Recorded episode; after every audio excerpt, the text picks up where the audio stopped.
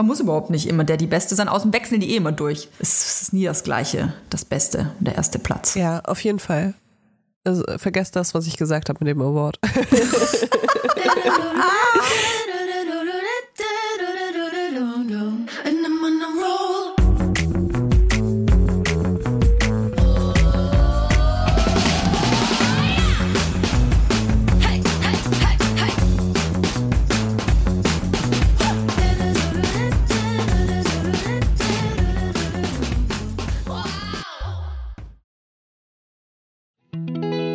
kommt Werbung. Wir kommen zu unserem heutigen Werbepartner und das ist Coro. Mm.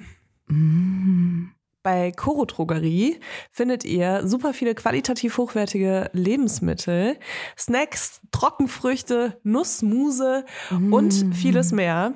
Und die sind auch noch richtig preiswert. Wie Oh machen ja. die das, Notoya?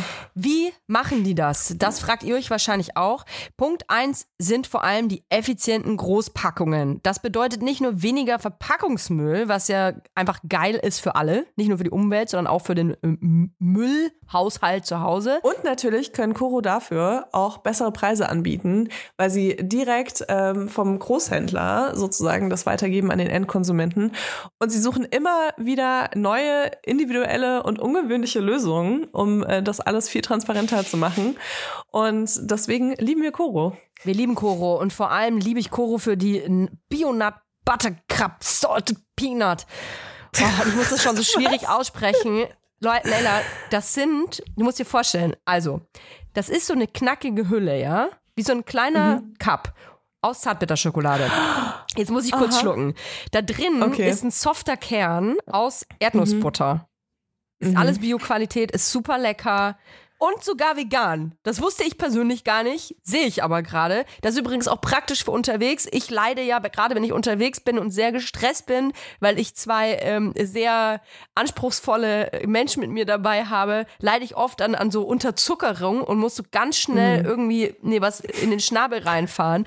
Und dafür hat Koro mein geile. Snacks. Da kann man sich übrigens auch so ganze Boxen mit nur mit Snacks bestellen. Aber ganz ehrlich, so ein, so ein, so ein Cup hat ja auch die perfekte Größe. Ne? Die kannst du einfach einmal in den Mund reinschieben. Du, sind 13 niemand Gramm. hat's gesehen. Nee, niemand Und hat's dann kaufst gesehen. du da heimlich dran. Ja, genau. Du, und das, ist ja so auch ganz Happen, weich. oder? Das ist das Einhappen, das Oh, ist ganz geil. weich.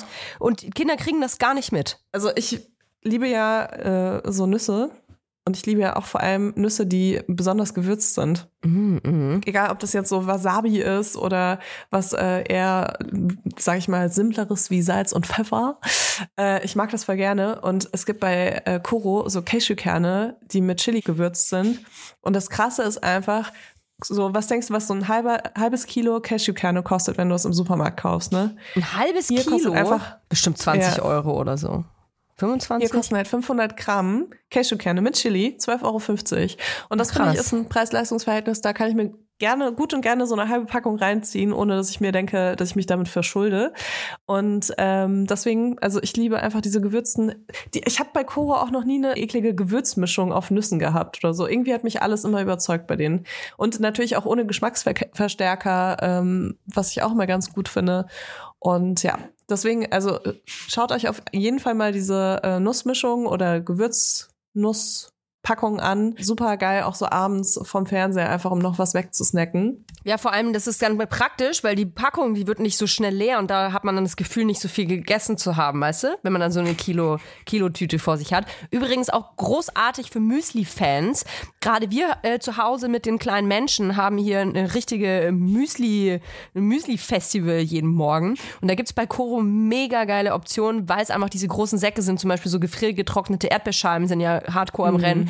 Wenn man so kleine Packen aber immer kauft, das ist super teuer und man hat sehr viel Müll, da seid ihr bei Koro richtig. Wir haben natürlich auch einen Code für euch mit dem Code VIBERS. Alles groß geschrieben. Spart ihr 5% bis zum 31. Dezember diesen Jahres. Das ist geil. Einzulösen auf corotrogerie.de, coro-shop.at oder coro-shop.ch und alle Infos findet ihr wie immer auch in unseren Shownotes. Werbung Ende. Hallo und herzlich willkommen an einem wunderbaren Montag, denn es ist Weiberstag mit Leila Lowfire und Toya Diebel und ich versuche das hier ganz schnell äh, gerade abzufrühstücken, diese Begrüßung, denn wir wollen natürlich wissen und ich weiß es, natürlich weiß ich es, ihr wisst es auch. Leila, hast du gewonnen? Ich habe einen Pokal gesehen, ich konnte keinen Ton hören, weil mein Kind geschlafen hat. Hast du gewonnen? Ich habe gewonnen. Ich habe den Pokal mit nach Hause genommen und 5000 Euro für Muniek. Oh, wie geil. Aber irgendwie auch fürs Muniac-Team. Das weiß das Muniac-Team noch gar nicht. Die andere Hälfte vom Muniac-Team. Für alle, die Ähm, nicht eingeschalten haben, was erstens schert euch zum Teufel. Für alle, die eingeschalten haben, ihr wisst Bescheid. Leila hat einen Pitch mitgemacht.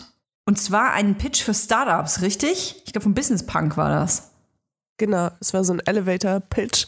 Was musstest du und seitdem machen? muss ich jetzt dauernd so Sachen sagen wie äh, äh, Purpose und äh,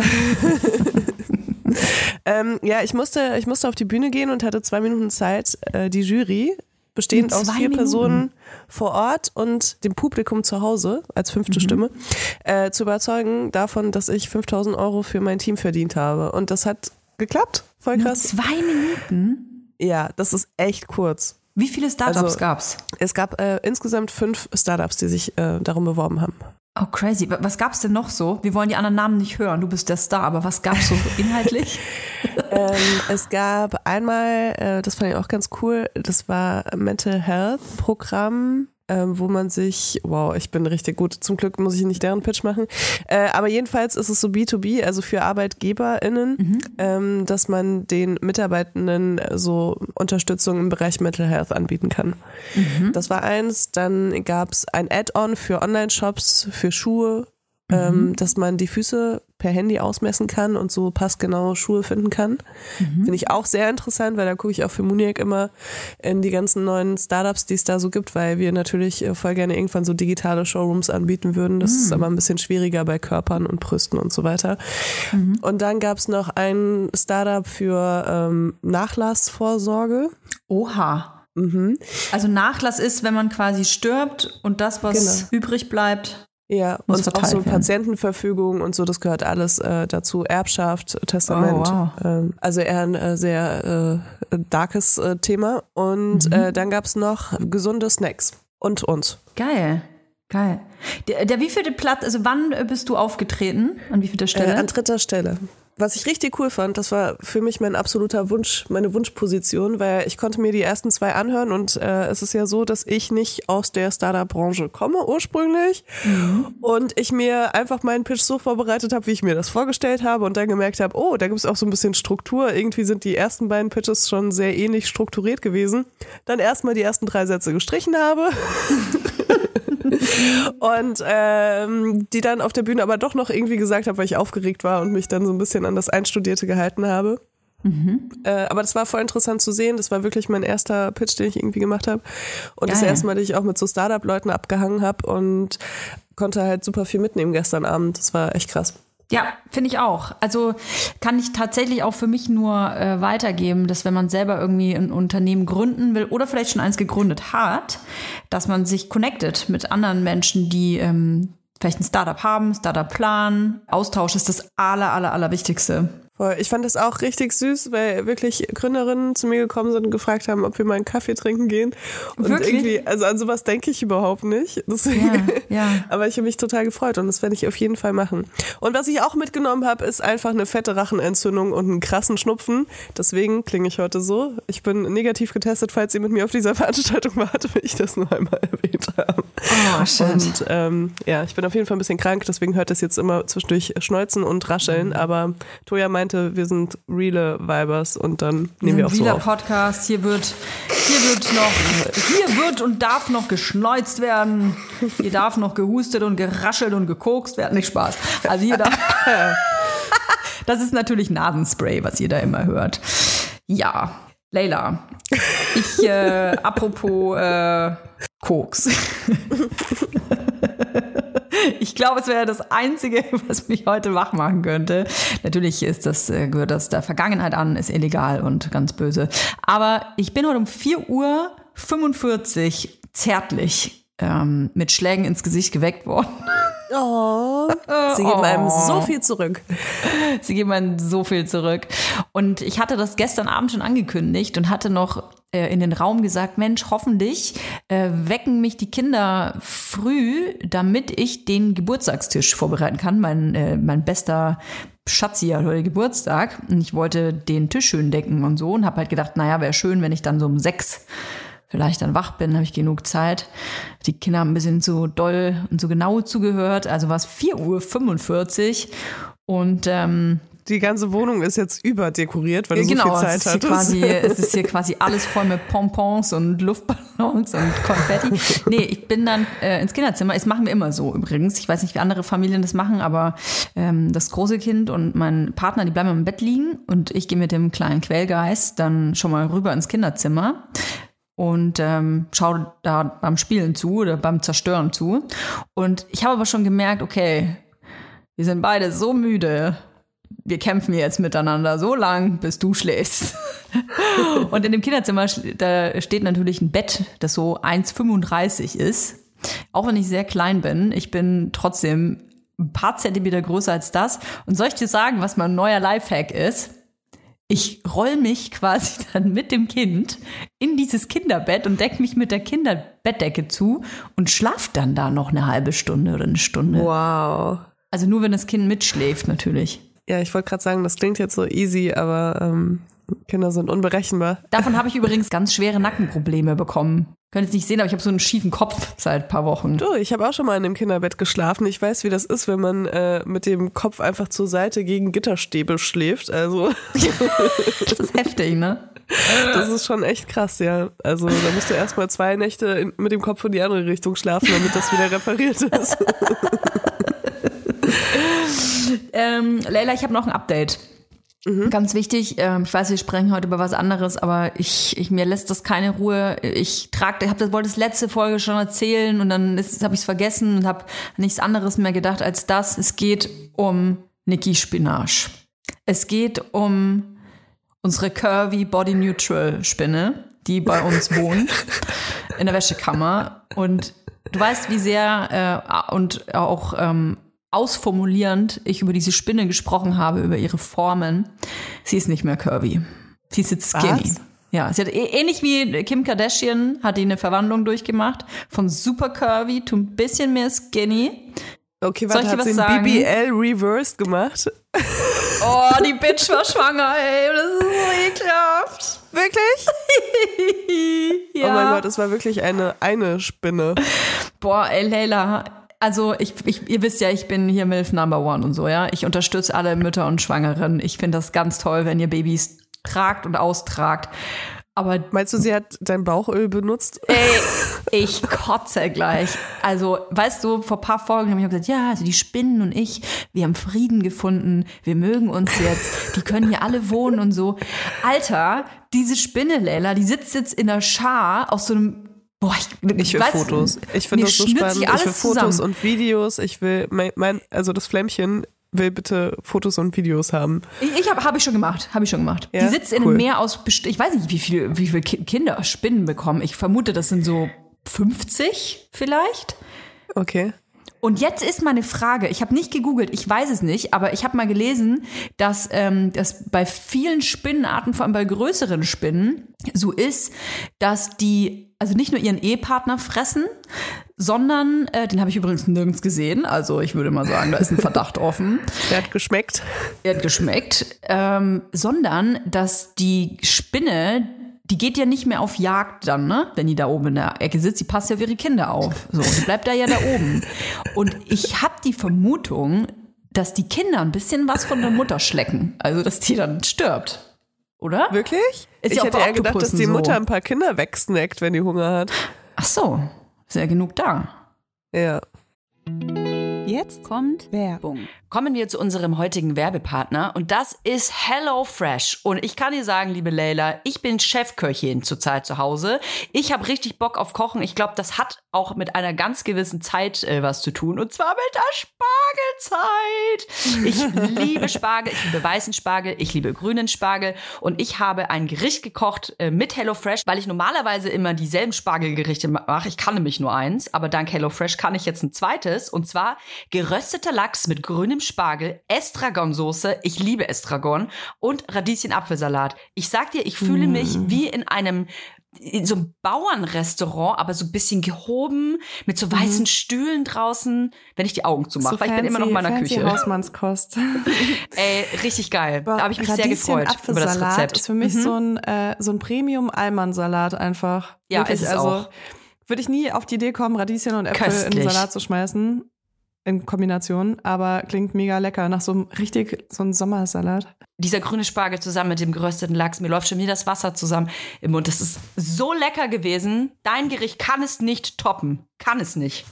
Nee, kann das auch nicht. Muss ich ehrlich sagen. Diesmal hast du einfach gewonnen. Ich hab gewonnen. Ich versuch's erst gar nicht. Ich versuch's erst gar nicht. Ähm, das klingt wirklich nach dem besten Rezept.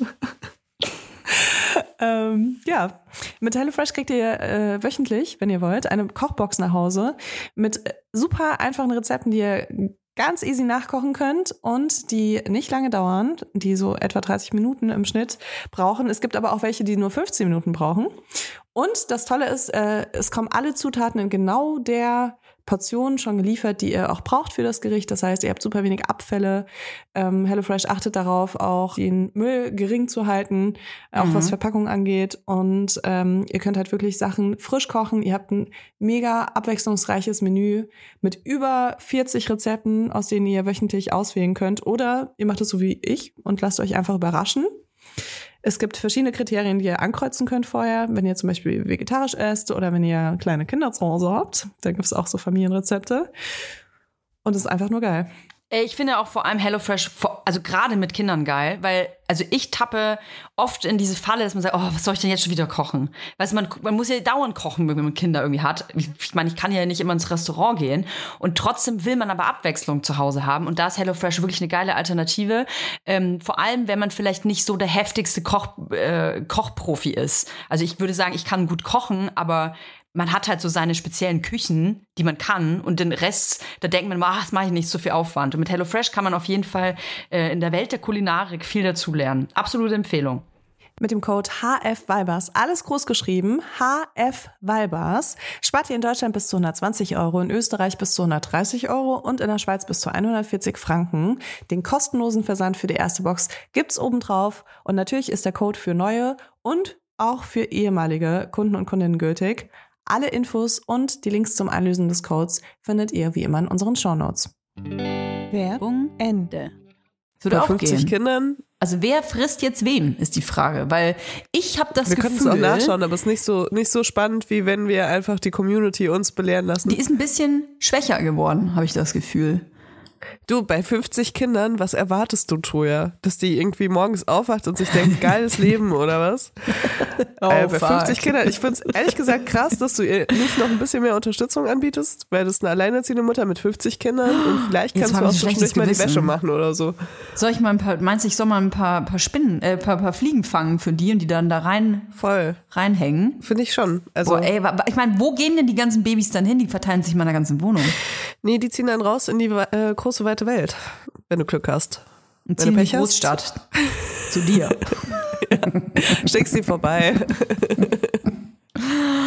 Oh ja, ich schicke äh, schick dir ein Video. Ich, wir können auch gerne auf dem Vibers-Account ein äh, Bild posten, für alle, die das äh, ertragen, zu sehen. Ich, äh, für mich ist es ganz schwierig, mittlerweile die Wäsche zu machen, weil ich immer prüfe, sind alle Spinnen noch an ihrem Platz? Und was ist, wenn ich eines Morgens da reingehe, Leila, und die sind alle weg?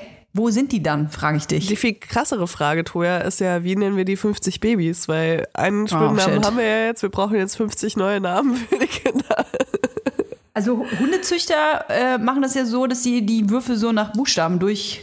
Das ist so ein E-Wurf zum Beispiel. Was ist jetzt ein A-Wurf? Ich kenne die Spinne nicht, aber ich glaube, es ist der erste Wurf hier in meiner Wohnung. Das ist ein A-Wurf. Okay. Das heißt, äh, nur Namen mit A. Ja. Auf geht's. Aaron, Gerne unter Adia. unseren letzten Instagram-Post äh, einfach kommentieren. Nur Die A-Namen. besten, die besten 50 gewinnen dann. Und wenn ihr 50 Namen kommentiert habt, dann gibt's einen Nacktkalender von Vibers. Den will keiner sehen. Wir müssen uns das, wir müssen das akzeptieren. Ich wollte dir noch was erzählen, wo ich erst gedacht habe, ach komm, das erzählst du nicht im Podcast. Und dann habe ich mich über so über mehrere Tage weg, durchweg geschämt. Und habe ich mir gedacht, wenn das so ist, ist es genau das richtige Thema für den Podcast. Ja, Ich hab, so suchen wir ähm, die Themen aus. Hey, wir hatten sehr Richtig. tiefe, emotionale, negative Gefühle. Deswegen erzählen wir es jetzt allen Menschen auf der ganzen Welt. Ich habe gesündigt, Leila. Ich würde mich aber auch gleichzeitig als Opfer bezeichnen. Ich bin in eine Falle getappt. Ja, hat was mit Konsum zu tun. Okay, also ja, das Mann, das hätte ich jetzt auch gesagt. Also du hast auf jeden Fall was gemacht, was nicht sehr nachhaltig ist, würde ich sagen. Und ähm, Ah, es hat vielleicht auch ja. mit getrockneten Kindertränen zu tun. Und äh, ich Ja, weiß jetzt nicht, ob es. Kleidung ist oder Nahrung. Kleidung? Kleidung. Ja, hm, okay. Hätte ich auch gedacht, weil ich glaube, Nahrung ist wiegt bei dir nicht so schwer wie normal. Kleidung. also wenn ich Smarties von Nestle essen will, dann gehe ich zu Troja, sag ich mal. dann habe ich sie nicht selbst gekauft. ähm, ja, okay, das heißt, du warst, oh mein Gott, hast du bei, hast du bei Shein bestellt? Sag mal, wie kannst du das lesen? Du bist in meinem Gehirn. Geh raus. Oh, wow. Ja, aber das ist das Allerschlimmste, was ich mir vorstellen kann, was Kleidung angeht. Oh, Leila, ich sag's dir. Ich habe mich seit Jahren wehre ich mich dagegen. Also Shein ist ja, das ist ja, das ist ja wie so ein wie so eine Seuche im Insta-Feed, ne? Also dauernd poppt da irgendwas auf oder auf irgendwelchen, ich weiß nicht, auch auf meinem Laptop dauernd kriege ich irgendwas vorgeschlagen und dann äh, und dann klicke ich das auch immer weg und denke mir so, ach, der Müll, der sieht dann auch eh nicht so aus äh, wie der auf den Fotos, weil man muss ja auch sagen, manchmal sind die Fotos ja auch cool und die, die Klamotten sehen auch cool aus, aber du weißt, ah, dieses Kleidungsstück wurde produziert mit traurigen Augen und sch schlechtem Stoff und sieht in den meisten Fällen sogar auch noch scheiße aus, wenn man es gekauft hat. Und ich bin, Leila, das war wie ein Blutrausch, kann ich dir sagen. Ich war wie so ein Pitbull, der zugebissen hat bei seiner Beute und nicht mehr loslassen konnte. Ich habe mir dann gedacht, ich war dann auf dieser Seite und hatte was im Warenkorb und dann war das wie ein Rausch. Ich habe dann eins nach dem anderen in den Warenkorb und die Summe ist nicht wirklich höher geworden und ich war dann total, also wirklich wie im Blutrausch. Ja. Wow. Jetzt sitze ich hier in Schien. Werden die eigentlich She- Shein ausgesprochen? Oder? Ich, habe weiß es keine. Ahnung, ey. Ich will übrigens, ich will übrigens eins klarstellen, das ist keine Werbung dafür. Ich finde das nicht gut. Ich bin aber leider in die Falle getappt und ich kann sagen, ich habe irgendwie zehn Teile bestellt und neun davon sind wirklich crap. Und es tut mir jetzt so leid, weil es einfach so eine scheiß Quali ist. Und es sah so anders aus auf den Bildern. Und die Masche ist ja im Prinzip, du, das, ich weiß gar nicht, wo das hergeflogen wird, aber das kannst du ja nicht einfach so zurückgeben, glaube ich, oder? Also allein das ist mir, tut mir ja schon weh in der Seele, wenn ich das, weiß ich nicht, übersee zurückschicken müsste. Also ich äh, habe hier parallel mal ganz kurz was nachgeschaut, weil mir Oh. ist der Name auch letzte Woche begegnet. Es ist nämlich eine neue Doku rausgekommen über Mhm. Oh Gott. Shein. Oh Gott. Und jetzt, äh, weil du gerade gefragt hast, äh, also gesagt hast, du weißt nicht, woher das kommt. Ähm, das kommt äh, hauptsächlich aus der Provinz Guangzhou in China. Und Mhm. äh, die äh, eine Reporterin hat für die Dokumentation da mal die äh, Fabriken besucht und äh, Arbeitsrealität der Angestellten dort äh, sind so 18-stündige Arbeitstage. Oft an sieben Okay. Tagen hintereinander. Die Näherinnen werden teilweise nach gefertigter Stückanzahl bezahlt. Übrigens sehr beliebt für Menschen, die andere Menschen ausbeuten, ist die einfach nach den Stückzahlen zu bezahlen, statt nach den Arbeitsstunden, weil dann ist es ja in deren Verantwortung, wenn sie Fehler machen.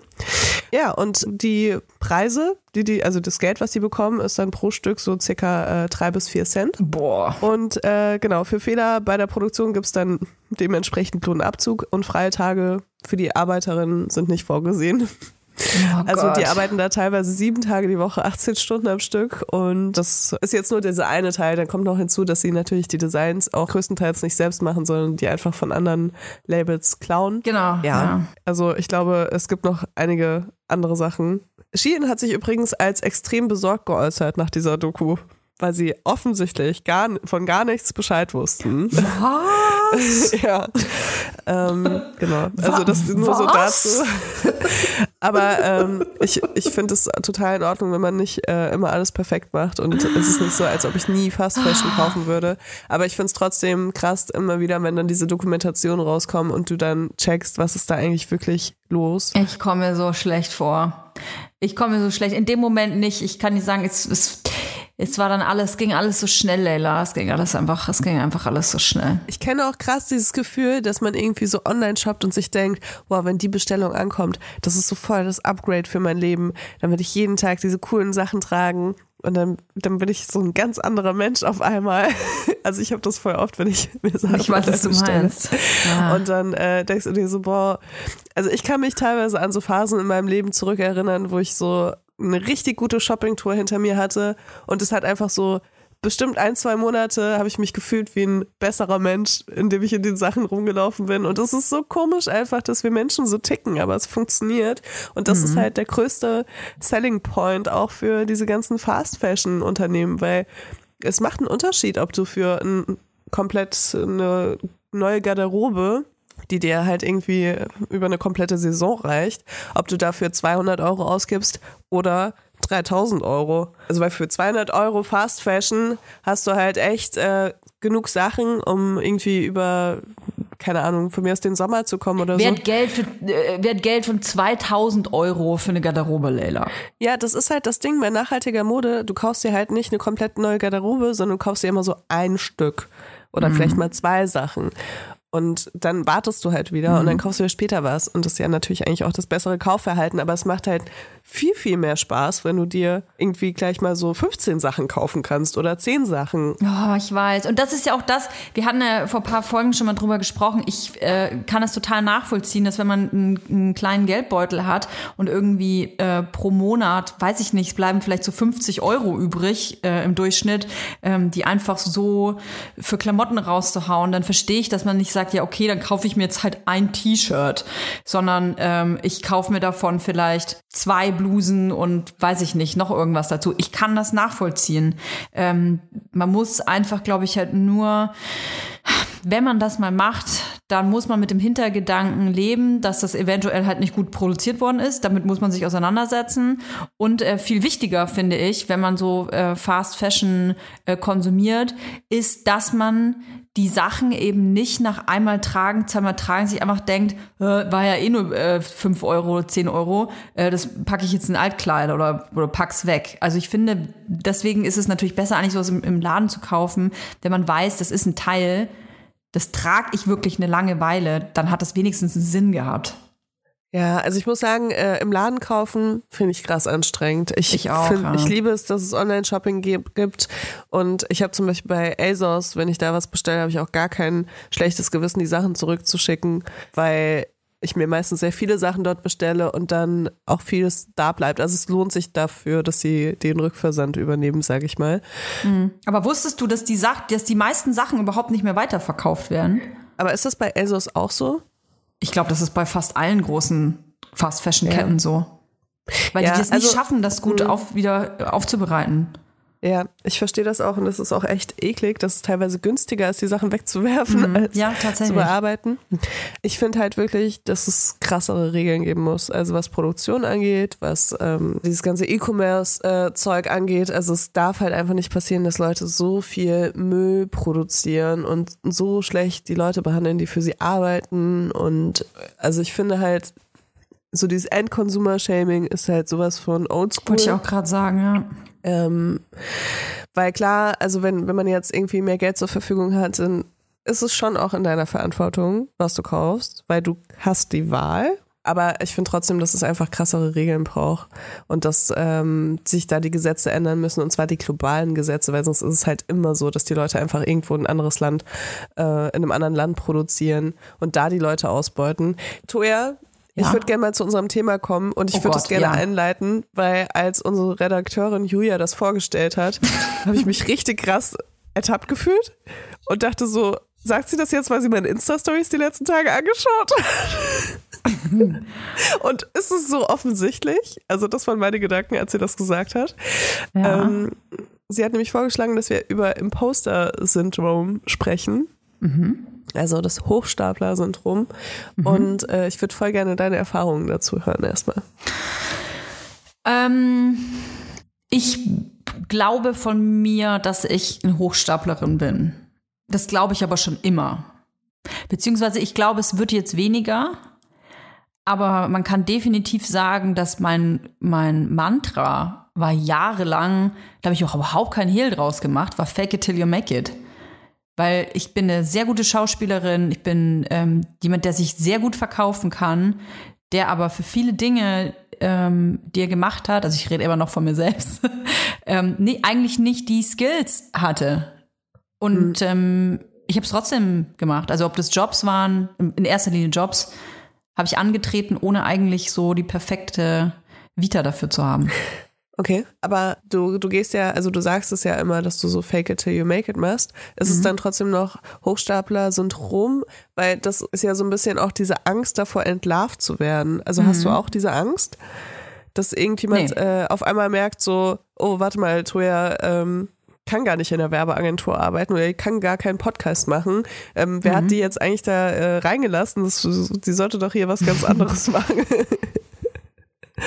Es war tatsächlich, äh, geht auch um die Zeit davor. Also mh, ich habe ja kein Studium abgeschlossen und keine Ausbildung abgeschlossen und bin dann ähm, sofort von ähm, meiner abgebrochenen Ausbildung in die Festanstellung in eine Position, in der ich relativ viel Verantwortung hatte.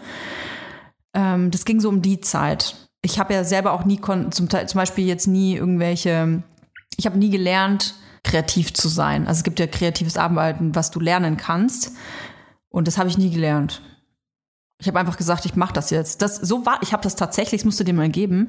Ich habe das bei mir dann einfach auch immer in den Lebenslauf reingeschrieben. Es war mir egal, ob die Job Description damals in meinem Arbeitsvertrag die gleiche war. Ich habe dann einfach was anderes reingeschrieben, weil ich, ich war davon fest überzeugt, dass ich das bin.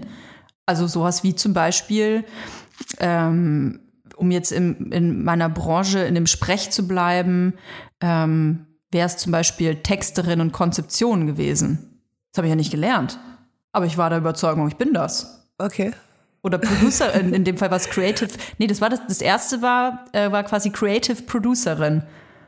Da hätte ich ja zumindest irgendwie eine, eine Ausbildung oder irgendwas machen müssen eigentlich, um einen Proof zu haben, dass das, was ich da mache, ähm, dass das auch richtig ist. Aber hatte ich nicht. Ich habe einfach gesagt, ich bin das.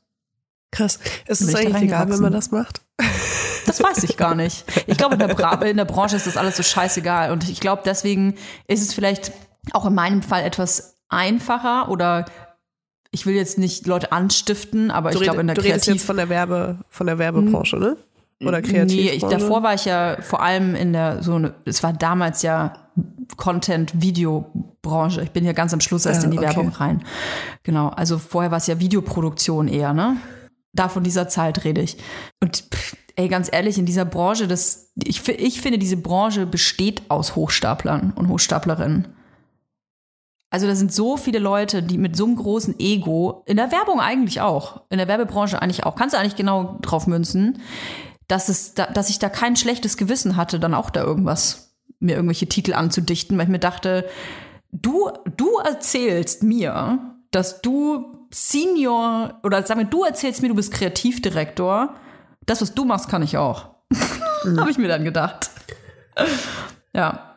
Und ich weiß nicht, also ich hatte keine Angst, ich hatte keine Angst, ähm, entlarvt zu werden, weil ich hatte das Gefühl, dass ähm, alle so ein bisschen Hochstapler und Hochstaplerinnen sind. Äh, okay. Ich kann aber nur für die Branche reden. Also ich bin keine Psychologin, aber ich würde fast sagen, dass es kein Imposter-Syndrom ist, sondern äh, du, wie du versuchst, in der Branche Fuß zu fassen. Was ist das Imposter-Syndrom? Kannst du uns das mal erklären? Also es ist auf jeden Fall ein Phänomen, bei dem äh, jemand seine eigenen Talente oder Fähigkeiten anzweifelt und äh, zum Beispiel auch, dass man den Glauben hat, es ist jetzt alles einfach zufällig passiert. Ich war zufällig äh, zur richtigen Zeit am richtigen Ort und habe deswegen wurde deswegen erfolgreich. Und äh, vor allem auch Menschen, die krass Angst haben, dass es irgendwann alles auffliegt und dass die Menschen ähm, dann sehen, dass man gar nicht dafür gearbeitet hat, sondern dass es einfach alles zufällig passiert ist und dass man das gar nicht machen kann, was man macht. So. Dass man inkompetent ist eigentlich. Dass ne? man inkompetent ist, ja, genau. Das ist ja eigentlich auch ein total äh, fehlendes Selbstvertrauen. Ja, also ich muss sagen, also ich glaube, ich habe das schon echt krass. Ähm, Echt? Es fällt mir auch, ich, ja, es fällt mir auch teilweise auf. Also ich habe halt letzte Woche ähm, habe ich so eine Insta-Story gepostet, da habe ich halt voll viele Nachrichten zu bekommen. Es ist so schön auf Instagram, ähm, man kann eigentlich gar keine psychologischen Sachen für sich selbst behalten, weil äh, die Leute einen sofort analysieren. Aber da hatte ich irgendwie eine Story gepostet äh, mit dem Link zum Abstimmen und so und meinte halt, ähm, dass äh, ich ja Muniak erst letztes Jahr gegründet habe und eigentlich gar keine Ahnung habe von dem, was ich mache. So von wegen so hilft mir. und da kamen auf jeden Fall so ein paar Nachrichten so von wegen ja, ähm, dass ich mich da selbst äh, unterschätzen würde und bla bla bla. Und dachte so, ja, okay. Und dann dachte ich auch, Julia hätte das gesehen und hätte daraufhin vorgeschlagen, äh, Ah. dass wir über Imposter-Syndrom sprechen. Ich weiß es nicht genau. Ähm, aber ja, es ist auf jeden Fall, also in vielen Bereichen bei mir ist es so, ähm, dass ich mich selbst da anzweifle. Ähm, bei mir hat das aber irgendwie noch so andere Rahmenbedingungen. Also ähm, ich finde zum Beispiel, dass alle erfolgreichen Gründerinnen in Deutschland größtenteils blond sind.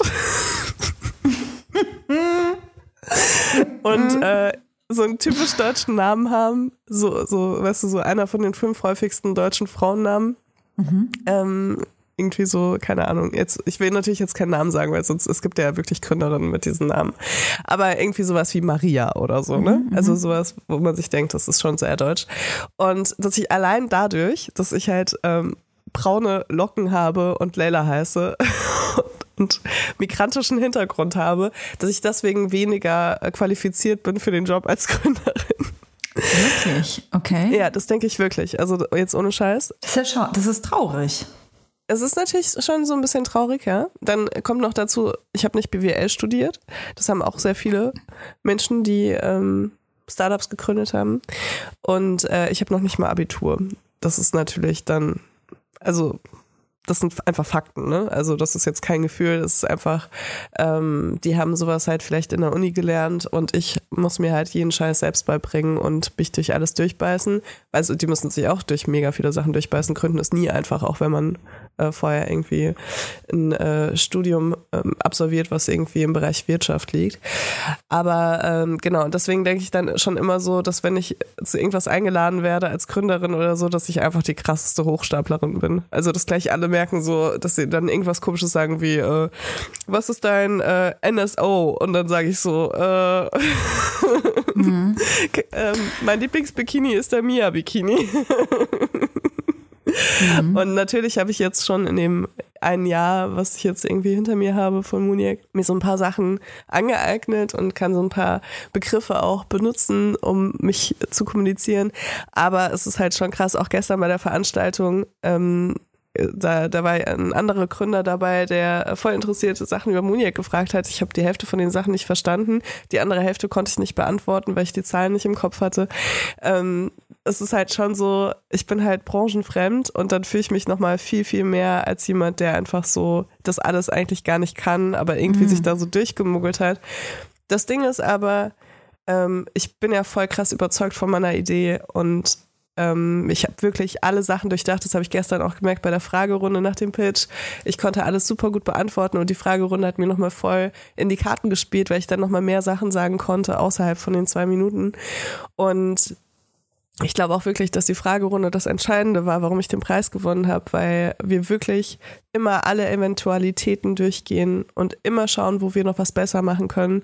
Und ich habe jetzt schon einen Plan, ähm, wie ich die nächsten Jahre weitermachen will mit Muniac, was Schritt für Schritt als nächstes kommt. Und ich habe das nie gelernt und trotzdem habe ich, glaube ich, ein Talent dafür, zu wissen, wie man Sachen umsetzen kann, in welcher Reihenfolge, um äh, das Ganze irgendwie erfolgreicher zu machen und auch zugänglicher für Endkonsumentinnen. Genau. Aber ja, ich habe auf jeden Fall mal als erstes das Gefühl, äh, ich kann das eigentlich alles gar nicht. Ähm Und gleich, gleich werden sie es alle erfahren. Und dann sind die so, oh, sag mal, warum heißt, heißt du eigentlich nicht Annette? Und dann bin ich so, oh, äh, doch, ich heiße eigentlich Annette Lela, ist nur mein zweiter Name. Und das ist eigentlich gar nicht so, wie er denkt. Ich glaube halt, dass das Ähm, ein Problem ist, weswegen sehr viele Menschen nicht äh, gründen und sich nicht an das Thema äh, Unternehmen oder Selbstständigkeit rantrauen, weil die meisten Menschen glauben, dass man dafür eigentlich ein sehr guter Ökonom sein muss. Also man muss gewisse ökonomische Skills, wirtschaftliche Skills mitbringen, einen gewissen Sprech vielleicht mitbringen, um ähm, ein Unternehmen aufbauen oder führen zu können, das, den Zahn kann ich definitiv auch ziehen. Also ich bin auf jeden Fall mit einem Hardcore-Anlauf einfach da reingestolpert und wusste auch gar nichts. Und ich mache das jetzt seit, den Shop habe ich seit sieben oder seit acht Jahren schon. Ich glaube, es ist so, es ist natürlich ideenabhängig auch, ne? Du hast jetzt keine, so ich auch nicht, wir haben keine Tech-Unternehmen gegründet. Da sollte man vielleicht ein bisschen andere Voraussetzungen mitbringen. Also ein bisschen Tuten und, äh, also ein bisschen Ahnung vom Tuten und Blasen, was man da eigentlich macht. Also was die Idee zumindest ist. Ähm, das sollte man schon haben. Und ich finde, wenn man eine Idee hat, für die man brennt und die man vor allem, das ist immer mein, äh, auch so meine Antwort, wenn man mich fragt, woher man das weiß, wenn es so die brennende oder gute Idee ist, du musst deine Idee und dein Unternehmen eigentlich in drei Sätzen erklären können. Du musst das am besten in einem Satz erklären können, sodass jeder versteht, was machst du da und warum ist das so geil. Und wenn du das kannst und da so überzeugt bist, dann bist du prädestiniert dafür, ein Unternehmen zu gründen. Ja, also natürlich muss man auch, wenn man, äh, gerade wenn man auch Geschäftsführerin ist, muss man schon so ein paar Sachen sich aneignen, wenn man die vorher nicht kann. Ist sogar rechtlich übrigens Voraussetzung. Es ist vom Gesetz her, es ist Voraussetzung, dass du als Geschäftsführerin ähm, gewisse Pflichten hast. Tatsächlich. Ja. Auf jeden Fall, genau. Und um die zu erfüllen, musst du dir ein paar Sachen aneignen, wenn du das vorher nicht mhm. kanntest. Ähm, und da bin ich auch immer noch dran. Aber ich glaube auch wirklich, also das, was du schon gesagt hast, bei Tech-Startups ist es ja ganz oft so, dass die viel mehr Geld brauchen, mhm. ähm, dass sie viel mehr so Finanzierungsrunden machen. Und da ist es halt so, da musst du halt mit den Leuten reden, da musst du den Fakten und Zahlen äh, bieten, weil niemand will dir irgendwie fünf Millionen Euro geben, wenn du sagst, ja, ach, äh, Kontostand weiß ich eigentlich gar nicht nicht. weißt du? Aber ja, also dadurch, dass wir beide noch keine Finanzierung gemacht haben, mhm. ähm, ist es halt auch so, dass wir viele Sachen noch nicht gebraucht haben. Aber ich werde auf jeden Fall mich da jetzt auch mal ein bisschen mehr mit beschäftigen, weil irgendwie dieser Pitch, der hat mir auf jeden Fall gezeigt, dass ich das dann doch ganz gut kann. Und ich glaube, ein großer, eine große Hürde, wenn es so um Investoren oder Business Angels geht, war für mich immer so, dass ich dachte, die sehen mich und dann denken die sich so, Alter, die, das ist doch ein, das ist doch ein Tittenmodel. Die weiß doch gar nicht, was sie da macht. Ach, krass, ey, das tut mir voll leid, dass du so denkst. Ja, also ich denke ja auch nicht, also ich denke von mir nicht, dass ich äh, nur meine Brüste bin oder so, überhaupt nicht, ne? Aber ich, so denke ich halt, dass mich so Leute, die so super seriös sind, sehen. Mhm. Also ich empfinde mich einfach äh, oft als asozial, aber gar nicht so im krass negativen Sinne. Da hatte ich letztens auch eine Diskussion drüber, weil jemand meinte, sag jetzt nicht mehr, dass du asozial bist. Und ich war aber so, hey, aber vielleicht ist es deine Ansicht von asozial, weil für mich hat das irgendwie was schon fast Positives. Ich finde es irgendwie schön, wenn Menschen ein bisschen asozial sind. Ähm, und ich habe auch das Gefühl, das ist auch ein Teil meiner Identität so. Und ich bin jetzt auch nicht ähm, äh, irgendwie komplett äh, ungebildet aufgewachsen oder so, würde ich jetzt nicht behaupten. Aber ähm, ich war jetzt auch nicht in der, äh, ich bin auch nicht in der Akademikerfamilie groß geworden. Und es gibt da einfach Unterschiede und ich finde das auch in Ordnung, wenn man das auch ein bisschen zelebriert. So. Aber ja, äh, Imposter-Syndrom habe ich tatsächlich äh, nicht nur beim Gründen, ähm, hatte ich auch zum Beispiel früher mit Podcasts, habe ich inzwischen nicht mehr. Aber ähm, mit Besser als Sex waren wir so einer der ersten Podcasts auch in Deutschland, die wirklich irgendwie größer waren. Und äh, das hat sich manchmal schon krass angefühlt, weil wir saßen halt da und haben irgendwie sehr vulgär über Sexgeschichten gesprochen und haben dafür Geld bekommen und waren auf einmal relevant in der Medienbranche waren auf einmal der marktstärkste äh, Podcast, mhm. also mhm. von, von dem Podcast, die halt Werbung laufen hatten.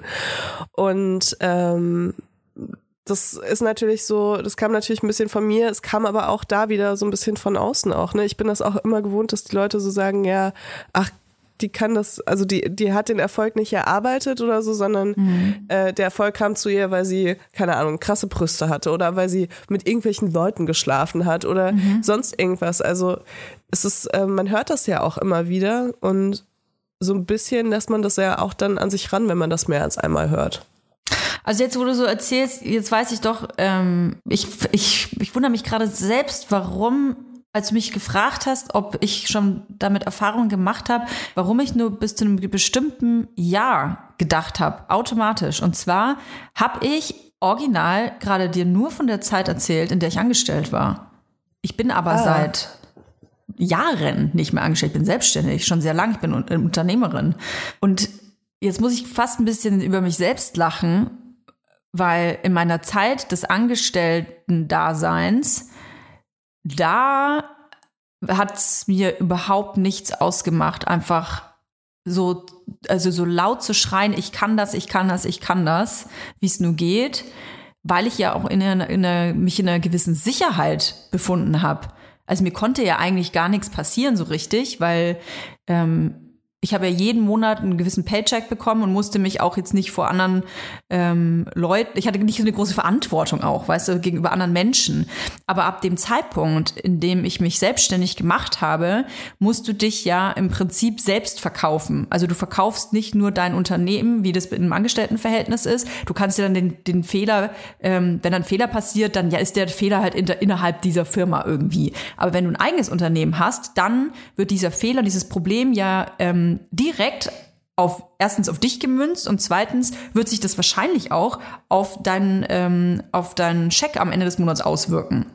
Und ab dem Zeitpunkt, als ich mich selbstständig gemacht habe und auch diesen Shop gegründet habe und auf einmal Sachen produziert habe, die alle ich mir ausgedacht habe, ab der ich, ich weiß noch, dass wenn ich darauf angesprochen wurde, habe ich immer gesagt, ich mache das nebenbei.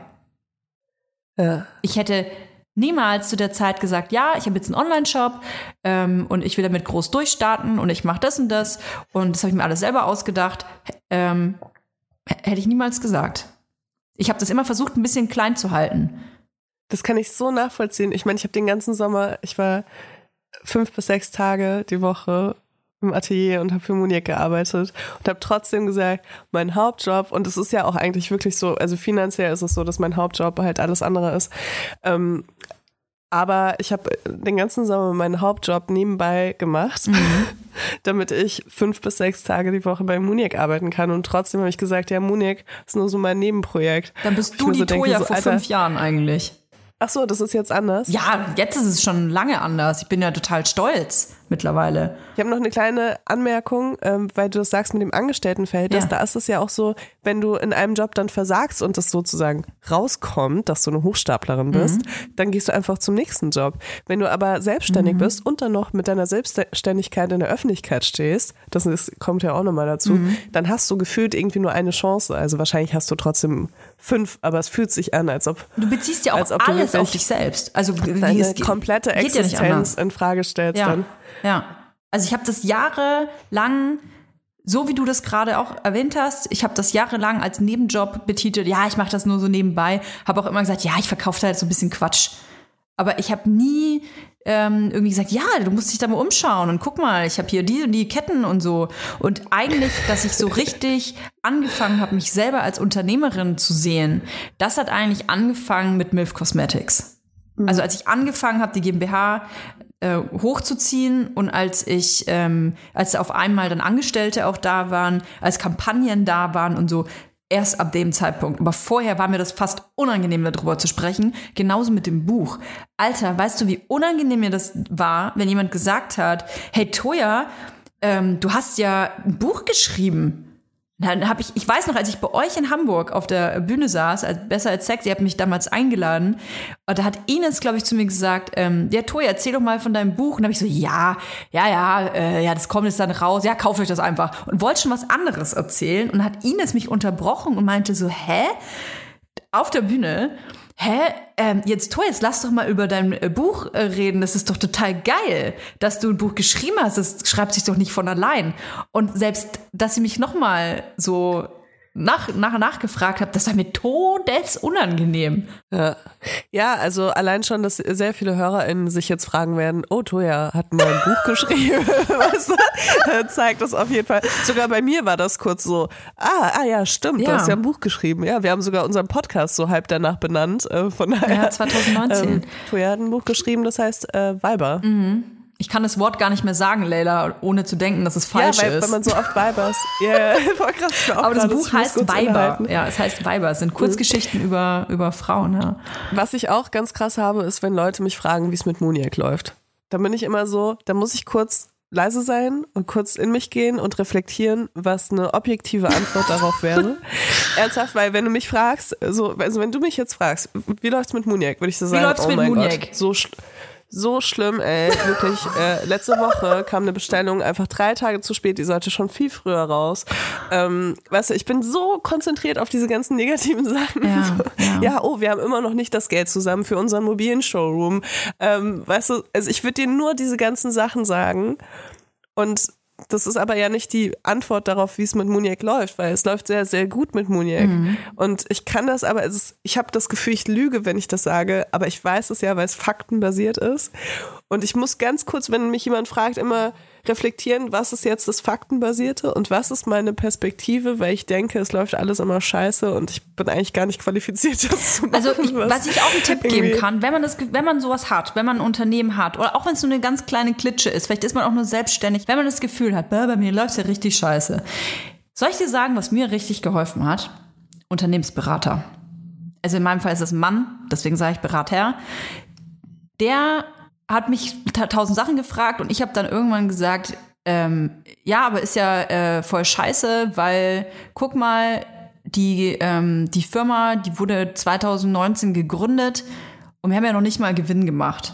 Und hat er laut gelacht und hat gesagt, Toja, es gibt quasi in Deutschland keine Startups, die in den ersten drei Jahren Gewinn machen. Das gibt es nicht. Also weil es, weil es es auch nicht braucht. Wir gehen ähm, in unserem Fall Break-Even raus. Das ist quasi schon Hurra, Hurra. Aber es ist total normal. Voll, das ist schon richtig krass. Das ist total normal, dass du in den ersten Jahren, wenn du ein Unternehmen hast, dass du mit einem Minus rausgehst. Und das ist nichts Schlechtes. Überhaupt nicht. Und ähm, ich glaube, wenn man aber alleine mit diesen Zahlen ist und so wie wir keine, wenn wenn man nicht Ökonom ist und es eben nicht so gelernt hat, dann kann man sich, und ich, also kann ich von mir auf jeden Fall sagen, von, gerade von Zahlen, ganz schön niederdrücken lassen und kann ganz schön ähm, sich deprimieren lassen. Mm, Aber das war gar nicht das, was ich meinte Ach so. tatsächlich. Also das mit den Zahlen, da bin ich ja auch sehenden Auges reingelaufen in die Gründung. Äh, ich wusste, also ich finanziere das ja auch alles selbst und das ist, also du ja auch. Und das ist einfach mega krass von einer Einzelperson oder von einem Einzelunternehmen. so viel Geld da zu ziehen. fünfmal, zehnmal so viel rein wie ich. Ja, es ist, äh, ja, irgendwie äh, ist es auf jeden Fall sehr teuer, was wir da machen mit Monique. ähm, ja, Wer aber weiß, es ist halt, weiß. klar, wenn du, wenn du gut. irgendwie, guck mal, bei Ljubljana haben wir ausgerechnet, decken wir 140 Größenvariationen ab. Mhm. Äh, Nur mit den On-Stock-Sachen. Und das sind halt Sachen, die musst du halt fitten. Und zwar an mindestens 30 verschiedenen Körperformen. Boah, Wahnsinn. Um zu hoffen, dass alles dazwischen halt auch wirklich passt und Mhm. wir gradieren jede Größe einzeln. Ne, normalerweise machen alle, ähm, also ähm, machen das Modeunternehmen so, dass sie eine Größe S machen als Prototyp und dann nehmen sie von dort aus einfach die anderen Größen, machen dann einen Zentimeter mehr oder weniger und in den regelmäßigen Schritten, die machen das halt nicht. Wir gradieren jede Größe einzeln, machen jede Größe einzeln, fitten wir an einem Model und gucken, Krass. wo wir was ändern müssen, damit das auch wirklich sitzt, weil du kannst halt nicht genau den gleichen Schnitt für eine S nehmen, den du für eine äh, 4XL nimmst. So. Und äh, das ist so teuer alles. Und dann natürlich mit der Nachhaltigkeit ist es nochmal hundertmal teuer. Also äh, das sind einfach krasse Investitionen, die wir da machen. Aber ich drifte ab. Das ist nicht das Ding, was ich meine. Ich meine einfach nur, dass ich selbst auch Angst habe, dass ich so große Angst habe, eine Hochstaplerin zu sein, dass ich mich auch selbst immer runterrede und dass ich die Sachen, die ich mache, auch oft runterrede vor anderen Leuten. Dass du es kleiner machst, als es ist. Ja, weil es mir auch schwerfällt zu sagen, ja, es, ist, es läuft eigentlich voll gut, so weißt du. Und es läuft auch wirklich genauso, wie wir das geplant hatten. Also bis auf natürlich diese großen Pannen, die wir jetzt regelmäßig hatten, sage ich mal. Aber so, ich wusste, dass das Unternehmen nicht nach, also zumindest nach den ersten Gesprächen, wusste ich, dass das Unternehmen nicht nach äh, drei Monaten irgendwie äh, die erste Million umsetzt. Und das ist auch also ich habe ja, ich muss ja regelmäßig, muss ich sagen, okay, wir machen jetzt weiter. Also es ist immer wieder eine Entscheidung, die ich treffen muss. Und mit jeder dieser Entscheidungen treffe ich äh, halt auch die Entscheidung, dass wir halt auch ähm, weiterhin kein krass profitables Unternehmen sind, sage ich mal. Also kurzfristig gesehen, ne? Ähm, langfristig hat man da natürlich andere Pläne. Aber das ist gar nicht mehr das Schlimmste für mich. Das Schlimmste ist irgendwie dieses ganze, also du löscht so viel Brände auch als ähm, Gründerin. in deinem Unternehmen, dass du irgendwann nichts anderes mehr, also du hast keine Zeit und keine Kapazität mehr, andere Sachen zu machen, als immer äh, die Notfälle zu lösen. Und dann denkst du irgendwann über dein Unternehmen, das ist der absolute äh, sagt man so schön, äh, dass es so ein absoluter Scheiterhaufen ist. Und gar nichts Positives passiert, aber dein Unternehmen wächst ja jeden Tag. Mhm. Weißt du? Mhm. ist wie wenn du, äh, wenn jemand dich fragt, wie geht's deinem Kind, und du sagst so, boah, letztens hat's was kaputt gemacht und dann hat's sich in die Hose gemacht und dann ist es irgendwie so. Mhm. Aber dein Kind wächst ja immer weiter und es macht irgendwie, es lernt immer wieder neue tolle Sachen und es wird halt groß und irgendwann ist es 18 und dann ist es irgendwie ein junges, erwachsenes Wesen. Also man konzentriert sich irgendwann vielleicht auch so ein bisschen auf die falschen Sachen. Da muss man sich immer, glaube ich, auch so ein bisschen rausnehmen und nochmal noch mal durchatmen und dann antworten. Mhm. Das mache ich jetzt immer, wenn mich jemand fragt. Mhm. Was auch ein bisschen, dann habe ich auch immer Angst, dass ich aussehe, als ob ich lügen würde, wenn jemand mich fragt, wie geht's mit Munich? Und ich erstmal, also, es läuft gut. Mhm. dann so sagen wir mhm.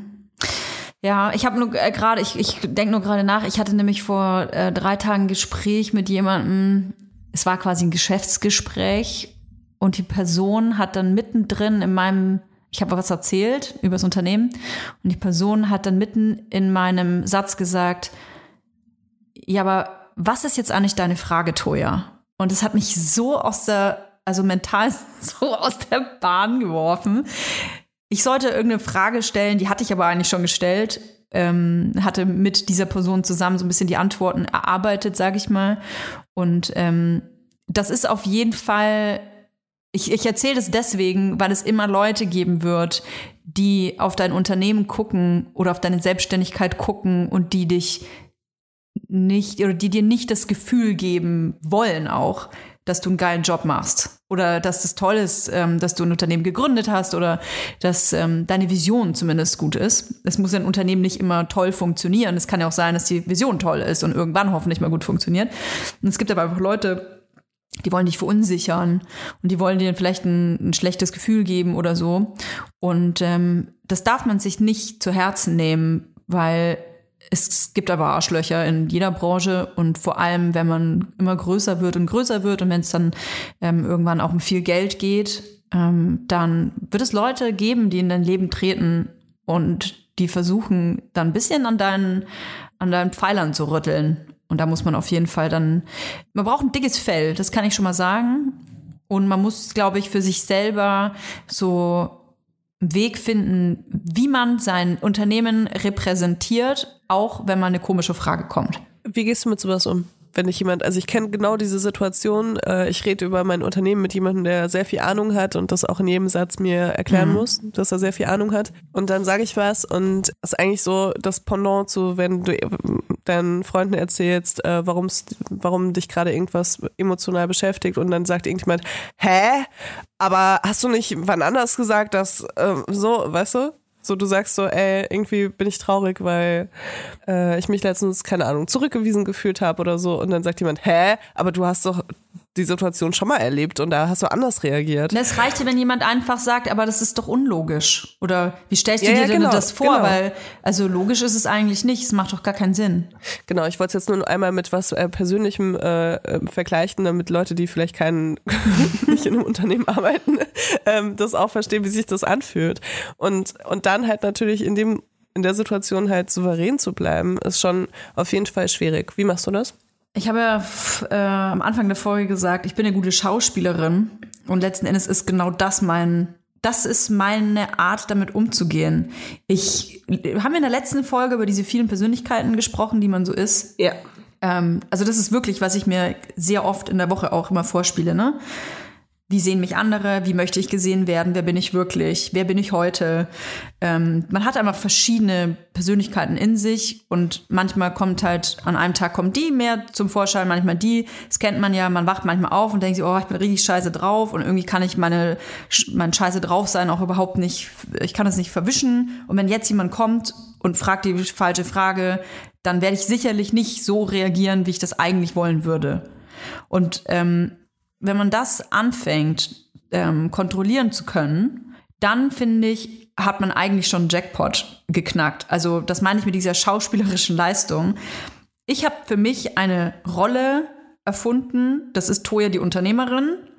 Das ist ähm, diese Position in meinem Leben. Und wenn ich in gewisse Gespräche reingehe, mit gewissen äh, Menschen mich austausche, bin ich Toya diese Unternehmerin. Und dann habe ich sicherlich, bin ich sicherlich auch zum Beispiel bossier, als ich das, ich bin sowieso schon jemand, der sehr direkt und sehr bossy ist, glaube ich.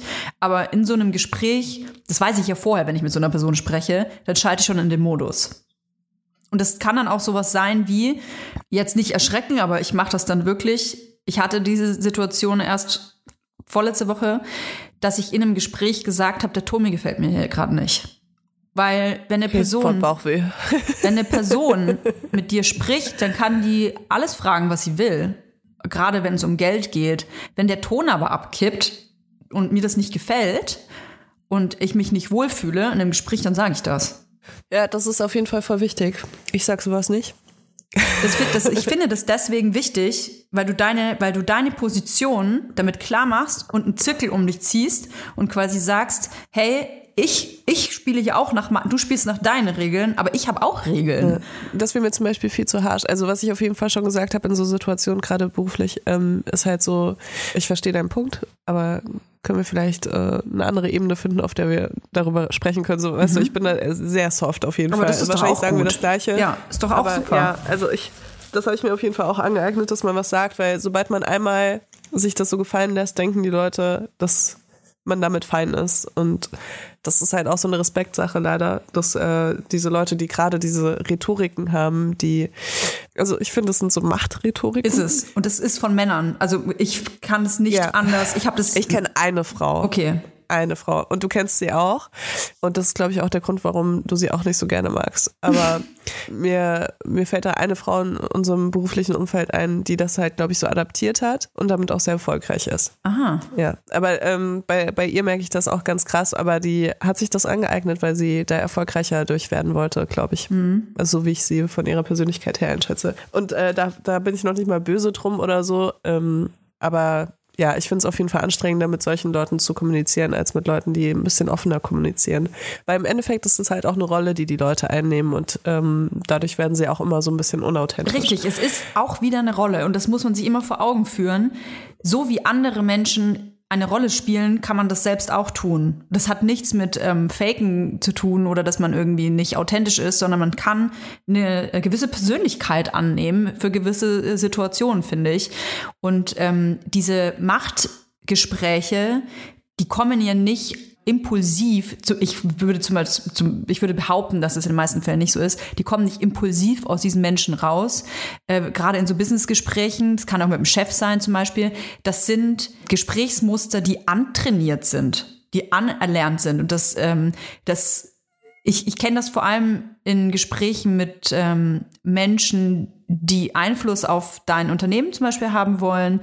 Das sind meistens Menschen, die haben irgendwie Business studiert, die haben irgendwelche Coachings gemacht und die lernen, hey, verunsicher erstmal dein Gegenüber. Es gibt gewisse rhetorische, äh, mach eine große Pause, guck der Person nicht in die Augen. Das sind lauter so Sachen, wenn ich schon merke, eine Person wendet das bei mir an, dann gehe ich genau ins Ja. andere Extrem. Dann bin ich laut und lach Okay. und, und neige meinen Kopf so weit, dass die Person sieht, ich versuche sie in die Augen zu gucken. Ich mache dann auch so Spielchen, weil ich gar keinen Bock habe. ich habe gar keinen Bock auf so eine auf so eine Situation und ich kann dir sagen, dass als ich das das letzte Mal hatte, war die Person dann auch das ganze Team, glaube ich, auch irritiert, weil ich nicht so reagiert habe, wie sie es von mir erwartet haben. Äh, Das sind auch so Verkaufsstrategien tatsächlich. Also, also VerkäuferInnen lernen das Mhm. auch einfach automatisch, äh, wie man Leute, es ist schon eine Art von Manipulation auf jeden Fall, Finde wie man sie auch. psychologisch so manipuliert, dass man äh, das bekommt, was man gerne will. Und äh, ich finde es auch wahnsinnig wichtig, sich damit auseinanderzusetzen, wenn das für dich beruflich wichtig ist, aber auch privat teilweise um zu erkennen, wann Leute versuchen, dich zu manipulieren.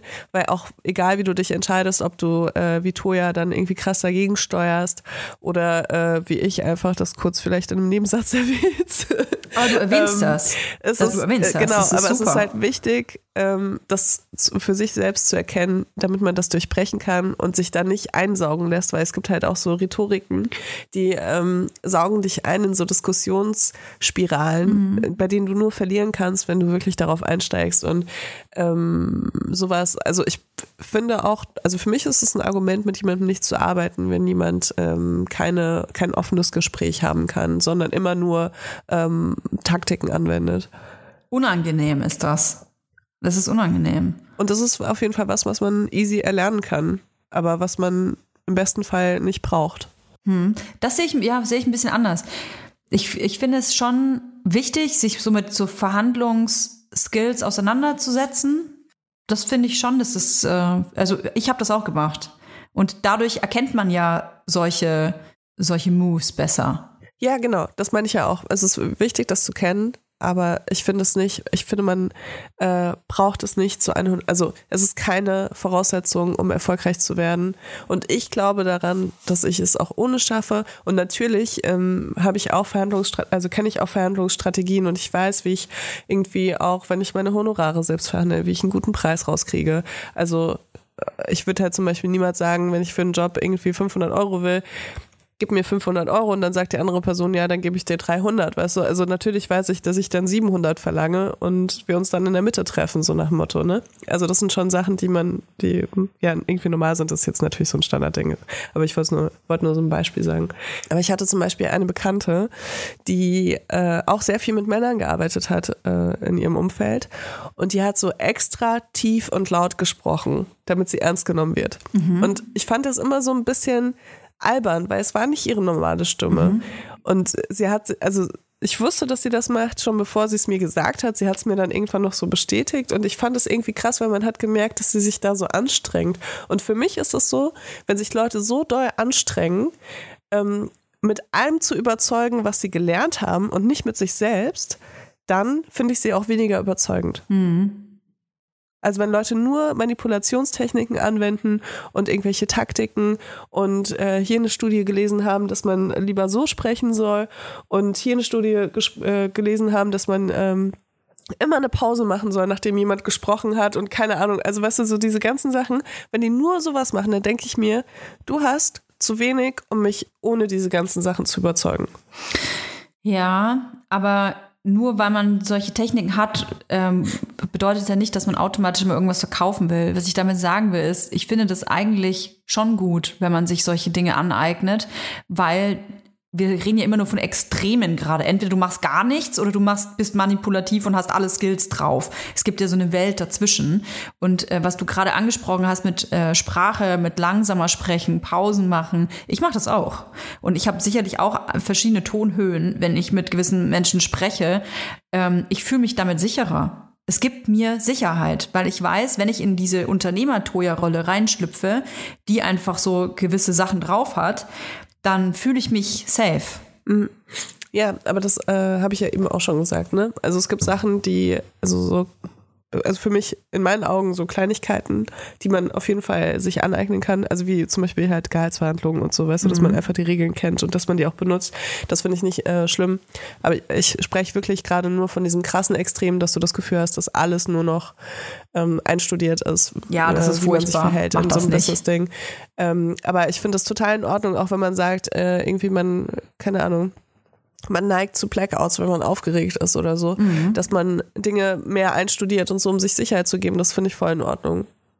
Also das ist nicht das, was ich meine. Vor allem, was mich am meisten einfach wirklich nervt, ist, sind diese Taktiken, die schon echt demütigend auch sind und sein sollen. Mhm. Also diese Machtrhetoriken. Und die, finde ich, braucht man nicht. Das sind zum Beispiel Nachfragen. Das, das ist zum Beispiel so entlarvend. Äh, Es ist nicht nur für geschäftliche äh, Verhandlungen, sondern kann man einfach mal gucken, wann es mal aufkommt. Wenn eine Person immer wieder fragt, hm, aber wie genau meinst du das? Und du denkst dir so, hä? Ich hab's doch gerade erklärt. Also ich sag das dann auch, hä? Ich hab's doch gerade erklärt. Ja, aber wie genau meinst du das? Es kann auch einfach ein, es kann einfach ein, ähm, eine Art und Weise sein, dich verunsichern zu wollen. Ja, wir, wir driften ab. Wir driften ab. Wir, wir quatschen und sabbeln uns auch hier schon äh, um die Stunde rum, liebe Leila. Wir, wie sind wir von Niki Spinach bitte zu, zu, zu einem äh, Verhandlungs-, wie meinst du das, Skill gekommen? I don't know. Weiber-Style. Anscheinend fühlen sich sogar 70 Prozent der Menschen mindestens einmal im Leben in einer Situation als Hochstapler oder Hochstaplerin. Und es ist erstmals beschrieben worden, übrigens 78, bei sehr erfolgreichen Frauen. Das war mein erster Gedanke, Leila, als ich ähm, mit diesem ähm, Syndrom in Kontakt gekommen bin. Dass ich gesagt habe direkt, ach, das ist äh, 100 Pro, haben hauptsächlich Frauen. Und mir wurde aber gleich der Zahn gezogen, denn es ist äh, anscheinend mit einer Studie auch ähm, sichtbar, dass auch Männer oder alle Geschlechter betroffen sein können. Und dass es jetzt nicht unbedingt so ist, dass vor allem Frauen davon betroffen sind. Und ähm, es hat ganz verschiedene Gründe. Also es kann so mit der Persönlichkeitsstruktur zusammenhängen oder mit Resilienzmechanismen, aber es wird auch vermutet, dass das Schema schon sich in der Kindheit ausprägt, mhm. äh, zum Beispiel in der Kernfamilie. Also kann man auf jeden Fall, äh, ich will jetzt hier nicht zu tief reingehen, aber ich äh, glaube, dass da gewisse Dinge auf jeden Fall schon früh geprägt wurden bei mir. Mhm. Also es kann zum Beispiel auch davon kommen, dass man das Gefühl hat, als einzige Person in der Familie irgendwelche äh, Talente oder Fähigkeiten zu haben und alle anderen haben die halt nicht und kennen kenn sich auch nicht vielleicht damit gut aus oder können das nachvollziehen. Was auch bestimmt bei vielen äh, Halbiranerinnen, die hier zuhören, sehr äh, bekannt vorkommt, ist ähm, die Betonung, wie wichtig Intelligenz und intellektuelle Fähigkeiten sind. Also das ist für mich, für mich ist das was krass kulturelles. Also es gibt es mhm. auch in anderen Kulturen, aber für mich ist es was krass persisches, dass alle Kinder immer entweder Anwälte oder Anwältinnen oder so ein Klischee, ne? werden müssen. Total. Und das bestätigt sich ja auch ganz oft. Also es gibt sehr viele erfolgreiche IranerInnen. Mhm. Ähm, und das ist auf jeden Fall bestimmt auch teilweise aus gesunden Strukturen heraus, aber ich würde sagen auch ganz viel aus negativen Strukturen. Und wenig Lob wird auch genannt, ähm, dass man in der Kindheit vielleicht für schulische Noten oder für, für Fähigkeiten wenig Anerkennung bekommt, ähm, dass die Diskrepanz vielleicht da ist zwischen dem Lob, das man außen bekommt und dem Lob, das man in der eigenen Familie bekommt. Ich glaube zum Beispiel, dass ich deswegen in die Öffentlichkeit gegangen bin, weil ich der Meinung bin, vielleicht sieht meine Familie das anders, aber ich bin der Meinung, ich habe zu wenig Lob bekommen und wollte mir das Lob von außen holen. Ich bin aber, glaube ich, auch eine Person, die wahnsinnig gerne gelobt wird. Bin ich ganz ehrlich. Ich mhm. liebe Anerkennung und vielleicht war mir das einfach zu wenig in der Familie. Meine Familie. Vielleicht konnte meine Familie mir gar nicht die Anerkennung geben, die ich haben wollte, so dass ich eine ähm, große äh, Öffentlichkeit gebraucht habe. Ähm, wenn man sich jetzt ertappt fühlt sich denkt, oh shit, ja, ich glaube, ich habe auch ein Hochstapler-Syndrom. Was tue ich jetzt? Muss ich mich direkt einweisen lassen? Es ist keine psychische Krankheit. Muss man vielleicht mal dazu sagen. Ne? Es kann aber natürlich sein, dass eine psychische Krankheit ähm, dazu mit auftritt. Ähm, anscheinend sind sehr häufig in dem Fall Depressionen oder auch Angststörungen, dann muss man natürlich auf jeden Fall ärztliche Hilfe aufsuchen. Und ähm, welchen Tipp ich ja ganz toll finde, ist für alle möglichen Probleme einfach mal anerkennen, dass dieses Syndrom existiert. Dieses Hochstapler-Syndrom, das, ist das gibt es. Wirklich, das ist das Geilste bei allen Sachen, kann ich wirklich, ja, also unironisch sagen. Das äh, hilft so krass, es einfach zu akzeptieren, dass man sagt, ja, aber man hat das halt. Ja, es ist existent, es ist kein, es ist nichts, was man sich gerade hier äh, rein erfunden hat. Ähm, Gespräche sind immer gut damit, wenn man vielleicht in einem eigenen Bekanntenkreis niemanden hat. Ähm, beim, vielleicht ist einem ja auch, ich kann mir auch vorstellen, dass es auch immer peinlich ist, zu sagen, du, ich äh, glaube, ich bin eine Hochstaplerin. Das, ich kann mir vorstellen, dass die Reaktion von der Freundin, von der Mutter, vom Vater erstmal ist so, was, was bitte? Ich finde, das Internet ist ein ganz toller Ort, genau für so ein Thema. Erstmal, um zu gucken, äh, wo sind meine Gleichgesinnten? Finde ich immer super. Dann erstmal Influencer werden. Erstmal Influencer du, werden. Wenn du das Gefühl hast, du bist. Erstmal auf Instagram, erstmal eine Instagram-Gruppe äh, finden, wo dieses Thema behandelt wird. Und dann kann man ähm, vielleicht da so die ersten Baby-Steps in diese Richtung nehmen, um zu gucken, wie geht's eigentlich anderen Menschen äh, damit. Und ähm, ganz wichtig, und das hatte ich dich tatsächlich auch gefragt, Leila, ganz am Anfang der Folge, das ist ja ein gemindertes Selbstvertrauen eigentlich, wenn man dieses Syndrom hat. Also das muss ja irgendwas mit dem Selbstvertrauen zu tun haben, weil sonst warum vertraut man nicht auf die eigenen Fähigkeiten und das, was man kann? Wenn man also wenn man was kann, wieso denkt man dann, man kann es nicht? Das war so mein erster Gedanke, weißt du? Und da scheint ja irgendwas mhm. da, ähm, ja, angeknackst zu sein im Selbstwertgefühl. Und da muss man mal gucken, wie man das vielleicht reparieren kann. Das sagst du jetzt so auf mich bezogen, das fühlt sich ein bisschen unangenehm gerade. Ja, ja, du musst jetzt sagen, wie man das repariert. Was, was könnte man denn machen, um dieses Gefühl also ich hab, zu steigern? Ich, ich habe das Gefühl, ich habe ein sehr gutes Selbstwertgefühl, aber es gibt immer noch so unterschiedliche Bereiche. Ich find, in meinem privaten Bereich zum Beispiel habe ich ein sehr gutes Selbstwertgefühl. Mhm. Im beruflichen kommt dieses Imposter-Syndrom sehr oft durch. Mhm. Ähm, was kann man machen? Mir hilft das extrem, Preise zu gewinnen. Also ich muss sagen, gestern. Wir melden mich jetzt überall an, Leila. Überall. Ernsthaft, ich habe mir das vorgenommen, weil ich mir jetzt so dachte, jetzt ist es irgendwie cool, weil ich habe den ersten Pitch, den ich gemacht habe, habe ich gewonnen. Und wenn ich jetzt drei mache, die ich nicht gewinne, dann ist das in Ordnung für mich. Äh, und dann habe ich nicht das Gefühl, dass ich es nicht kann, sondern dann habe ich das Gefühl, dass ich es äh, an einem Tag vielleicht besser gemacht habe. Ja. Ich wollte jetzt gerade schon wieder was sagen, was voll im Poster-Syndrom ist, dass die Sachen einfach, weißt du, dass die Zufälle mir dahin gespielt haben. ähm, nee, aber das ist, äh, das hat mir krass geholfen, weil ich bin heute Morgen aufgewacht und dachte mir so, ich muss jetzt akzeptieren, dass ich eine Gründerin bin, dass ich ein Startup-Unternehmen habe und ich muss aufhören, so zu tun, als ob ich hier irgendwie äh, Praktikum bei Muniek mache. Mhm. Mhm. Und deswegen, also ähm, vielleicht ist ja jetzt so, eine, so, ein, also so ein Award vielleicht nicht zu wahrscheinlich, als dass man das gezielt machen könnte. Aber vielleicht sucht man sich Fakten, die das bestätigen, warum man das kann. Mhm. Weil die gibt es auf jeden Fall, wenn du deine Arbeit sehr gut machst, wirst du irgendwann an einen Punkt kommen, wo äh, die Fakten dir das sagen. Und wenn du Imposter-Syndrom hast und dir dem nicht bewusst bist, dann bist du wahrscheinlich so, dass du sagst, ja, aber es war alles Zufall. Es, ich war einfach äh, zur richtigen Zeit am richtigen Ort. Aber wenn du weißt, dass du das hast, dann kannst du dich hinsetzen, diese Fakten suchen, sie aufschreiben und dir deine eigenen Fähigkeiten bestätigen oder vielleicht auch von einer anderen Person, mit der du arbeitest, bestätigen lassen. Mhm. Ja, ich glaube auch, dass das tatsächlich mehr Menschen haben, als man äh, so glaubt. Ich habe allein in meinem Freundeskreis ähm, Menschen, die die ein gestörtes Selbstwertgefühl haben oder, glaube ich, an ihren Fähigkeiten zweifeln, weil sie nicht die Besten sind in dem, was sie tun.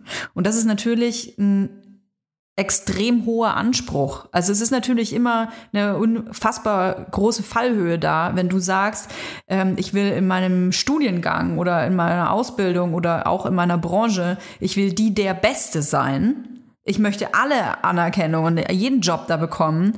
Ähm, sonst, wenn ich das nicht bekomme oder nicht die Eins habe, sage ich mal, auf eine Note bezogen, dann bin ich schlecht. Dann bin ich scheiße. Und das ist natürlich einfach falsch. Also nur weil man nicht das Beste ist, ist man nicht schlecht.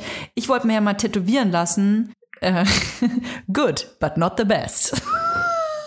ja, es gibt auch so zweiter Platz-Tattoos. Ne? Ja, genau.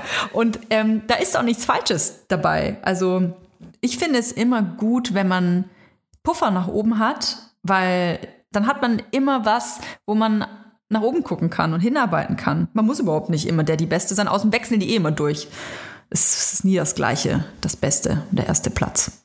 Ja, auf jeden Fall. Also, vergesst das, was ich gesagt habe mit dem Award. Aber bei mir kann das die einzige Bestätigung sein. Wenn ihr keinen Award habt, dann seid ihr schlecht. In dem Sinne. In dem Sinne. Wir posten auf jeden Fall nach Release der Folge noch ein paar ähm, von euren Geschichten auf Instagram, also folgt uns da ja. und äh, bewertet uns auch gerne auf iTunes und Spotify. Ganz wichtig, wir sind ein Nischen-Podcast. Leila, geil, wir haben, haben gerade zur gleichen Zeit gerülpst, ist dir das aufgefallen? Ich habe nicht gerülpst. Oh, scheiße. Dann habe ich alleine gerülpst. Naja. Ey, wir sind immer noch ein Nischen-Podcast. Wir dürfen uns auch hier kein Hochstapler-Syndrom aufschwatzen. Wir müssen euch sagen, wie wichtig das für uns ist, wenn ihr uns bewertet, wenn ihr uns teilt, wenn ihr uns taggt, wo ihr uns hört. Das hilft uns wirklich ungemein. Es gibt ein riesiges Becken an Podcasts und wir sind ein kleiner Weibers-Podcast, der sich freut, Lob zu bekommen. So. Danke, Toya. Bis nächste Danke, Woche. Danke, Leila. Tschüss.